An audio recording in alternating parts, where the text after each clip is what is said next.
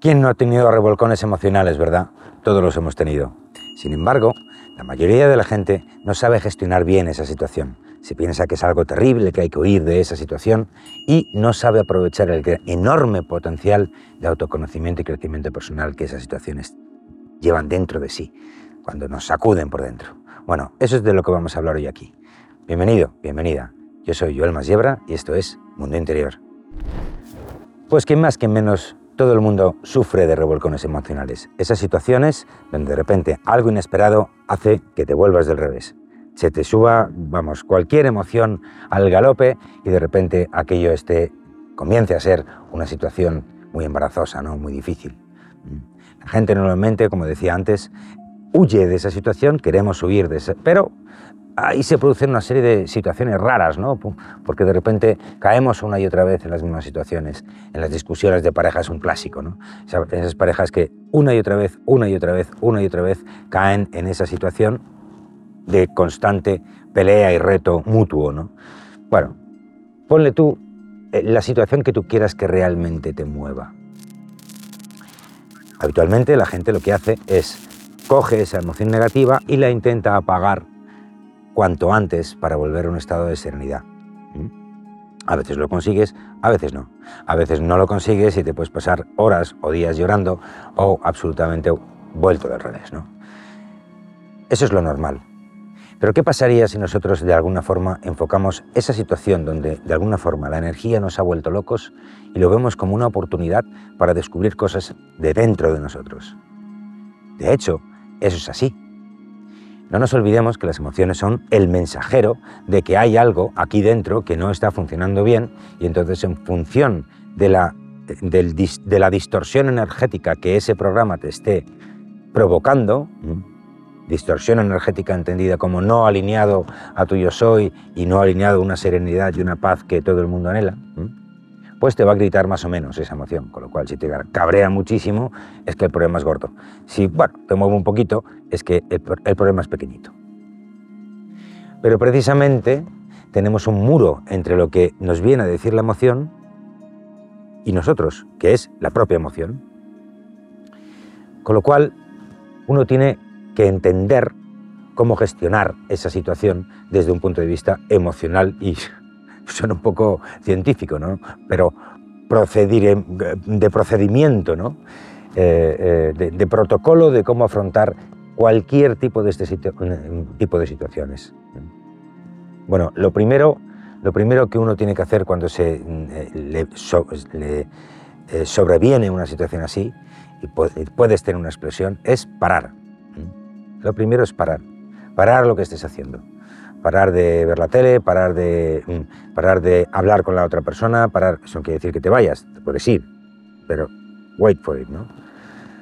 ¿Por qué parar? Porque ahí es muy importante que nosotros desde el principio de todo empecemos a eh, despertar el testigo, que veamos la situación y sepamos que nosotros no somos eso, sino que eso es algo que nos está ocurriendo a nosotros, que es diferente, ¿vale?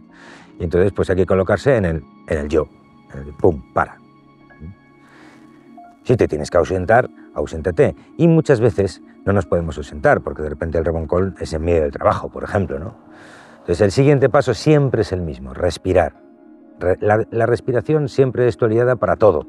¿eh? Es una herramienta de sanación increíble. Respira, siéntate, para y respira. Y los que sepáis un poquito de meditación, ya sabéis, energía al vientre, ¿eh?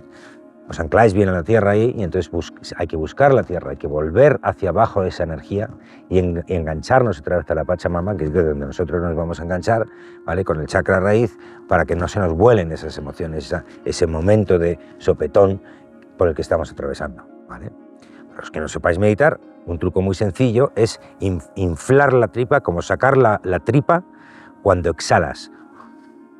¿vale? Eso va a provocar que tú vas a forzar ahí un poquito incluso, ¿vale? Forzar los músculos que tú veas que estás sacando la tripa, porque eso te va a ayudar a relajar el plexo. El plexo se va a relajar y entonces esto, eso te va a ayudar a más todavía, más rápido todavía, relajarte. Y además en el plexo, ahí en el plexo solar, el diafragma, ¿vale?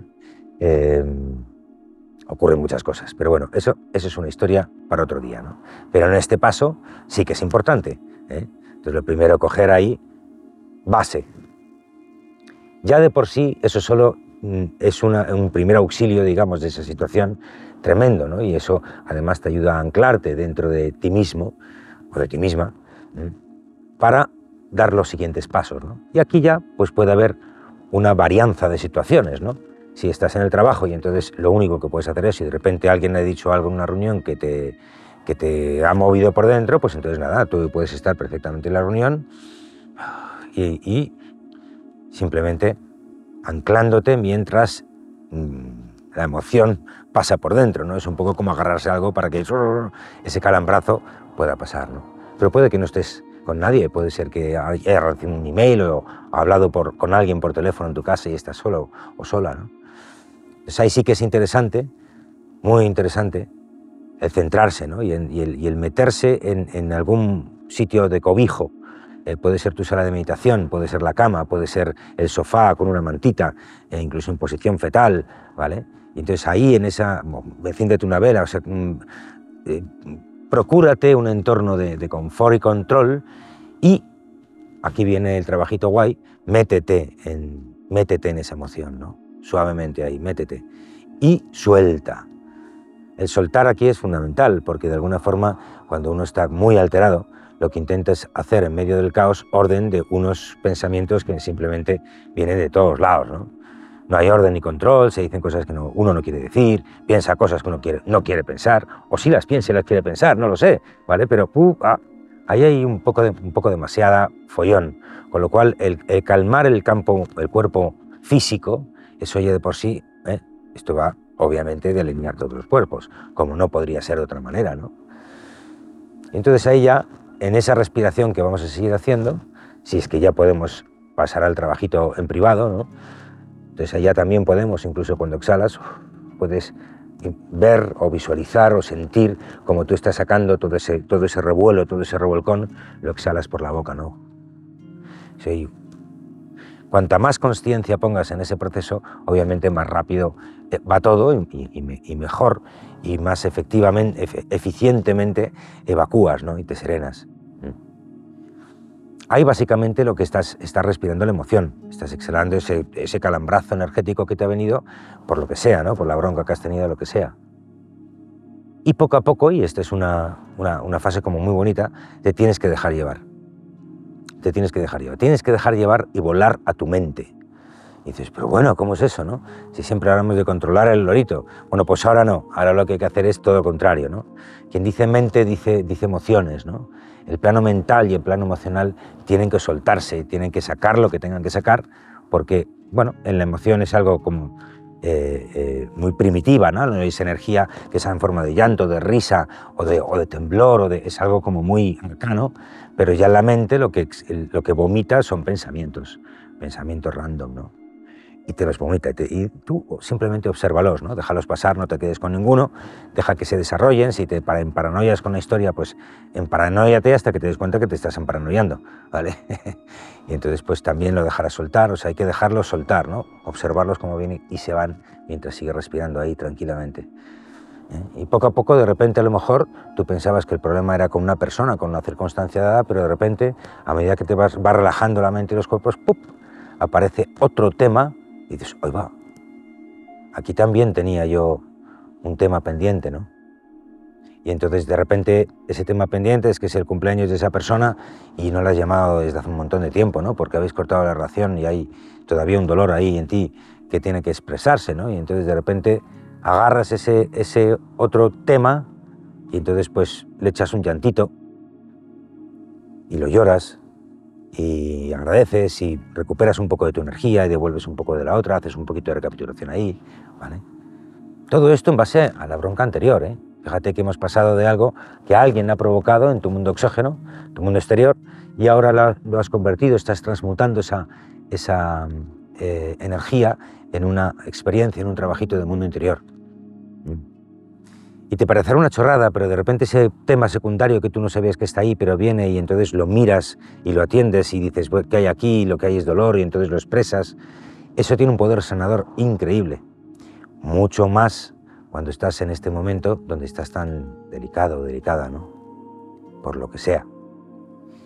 El dolor es un magnífico aliado en el camino. La sombra es amorosísima cuando una la sabe afrontar, ¿no? Y la sabe afrontar con amor. Y se disuelve mucho más pronto de lo que uno piensa, ¿no? Bueno, ya después de eso, pues obviamente eh, comprenderás el siguiente paso ya, ya viene por sí solo, ¿no? Uno empieza a discernir qué es lo que realmente pasaba ahí, ¿no? Y a lo mejor no has aprendido lo que te pasó en esta situación, pero sí has entendido la otra, ¿no? que llevabas años y años y años y bueno, pues mira, hoy hemos conquistado esa pequeña pieza del puzzle. ¿no? Y cuando uno con su discernimiento entiende lo que él ha hecho mal y dónde estaba el error en ti, independientemente del error que el otro tenga y vea o no. El, cada uno aquí tiene que hacer su trabajo ¿no? y tú tienes que hacer el tuyo porque te está moviendo a ti.